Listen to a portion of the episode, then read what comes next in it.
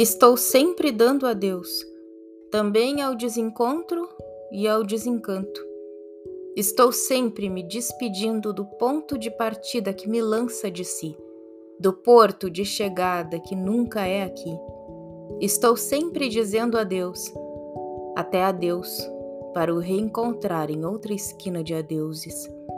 Estarei sempre de partida até o momento de sermos deuses, quando me fizeres dar adeus à solidão e à sombra.